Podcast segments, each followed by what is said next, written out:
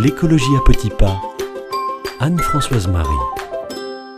Avec le retour des beaux jours, vous avez peut-être eu envie d'aller profiter des beautés de la nature en allant randonner. En forêt, en campagne, en montagne. La randonnée, c'est une activité qui gagne de plus en plus d'adeptes ces dernières années. Ils sont nombreux parmi les bénévoles de la radio et aussi parmi ses auditeurs. La randonnée, c'est un excellent moyen de se dépenser, de rester en forme tout en partant à la découverte de nouveaux horizons, en étant au contact de la nature, et pourquoi pas en faisant une petite escapade culturelle. C'est également une activité qui peut se faire en famille, en couple, entre amis, et même seul. Avant de partir en rando, assurez-vous d'être bien équipé. Un équipement adapté vous permettra d'éviter les blessures et une fatigue trop importante. Malheureusement, le domaine de l'outdoor utilise des matières très techniques.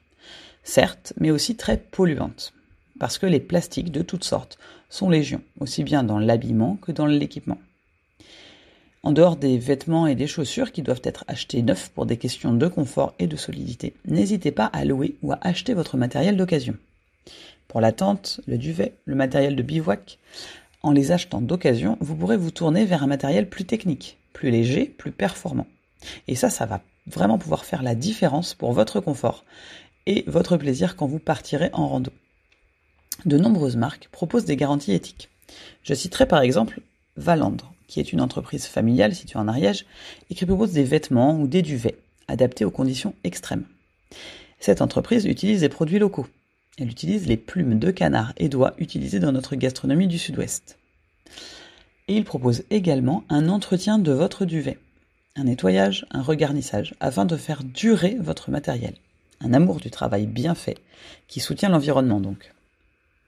Une fois bien équipé, vous devez choisir votre itinéraire. Alors, pour le point de départ, vous pourrez essayer, dans la mesure du possible, de trouver une rando accessible en transport en commun. C'est vraiment très chouette. Bon, malheureusement, ce n'est pas toujours possible.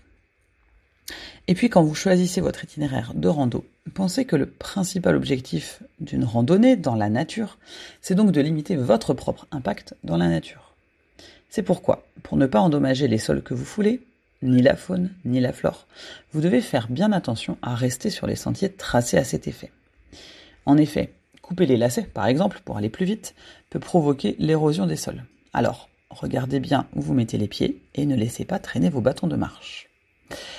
Évidemment, pour ne pas endommager la flore ni les petits organismes présents dans le milieu. Attention à ne pas cueillir de fleurs, même si elles sont très jolies.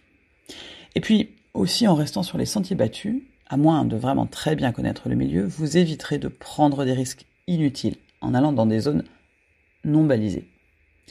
Alors, il nous reste encore beaucoup de sujets à aborder à propos de la rando. Donc je vous donne rendez-vous la semaine prochaine.